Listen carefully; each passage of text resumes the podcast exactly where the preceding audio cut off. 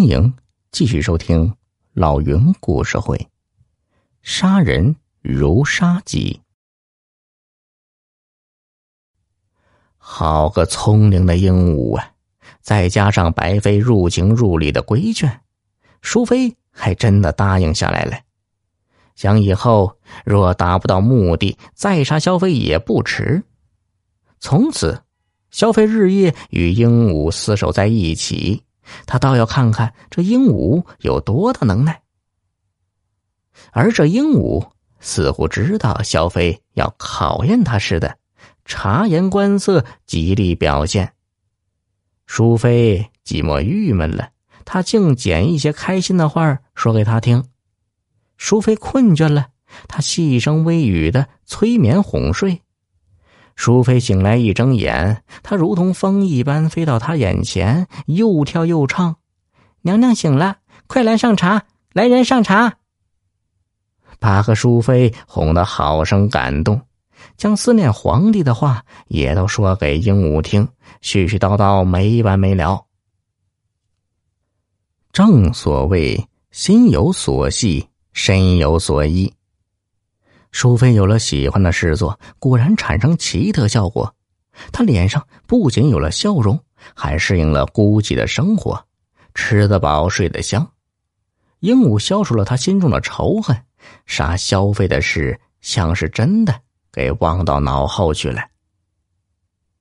这一天，明宗皇帝不知怎的，突然想起淑妃，又移驾来看望她了。看到淑妃第一眼，皇帝发现许久不见，淑妃竟是红颜粉面，流光溢彩，比以前更润泽了许多。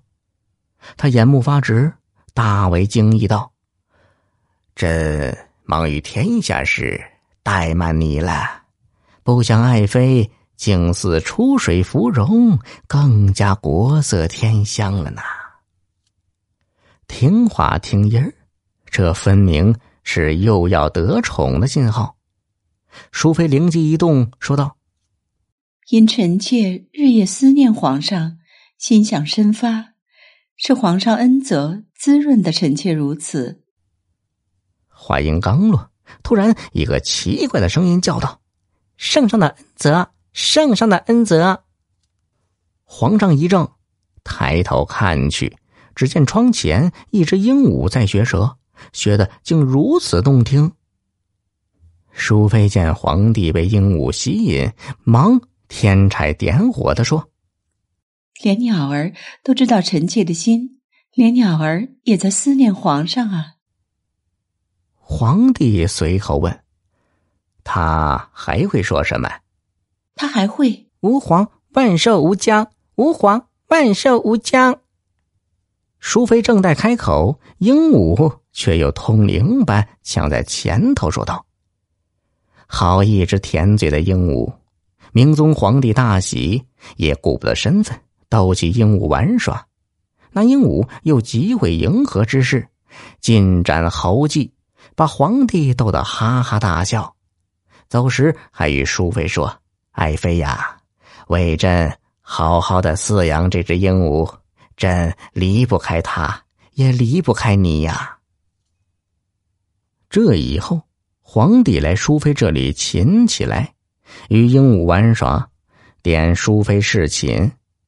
白妃果真用一只鸟儿，就将皇帝重新拽回到淑妃身边。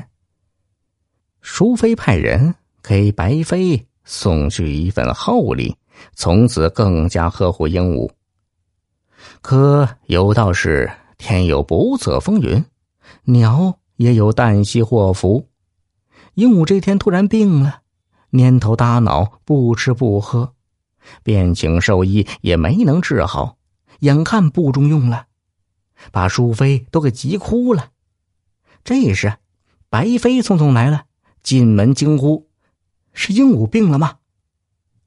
淑妃心中一亮，对呀，解铃还需系铃人，鹦鹉是白妃养大的，白妃最知他心情脾性。定有医治的法子，就恳求白妃。白妃，医得鹦鹉便是医我一生。我会一世对你报答不尽的。白飞好生感动，答应道：“那我拿回去试试吧。”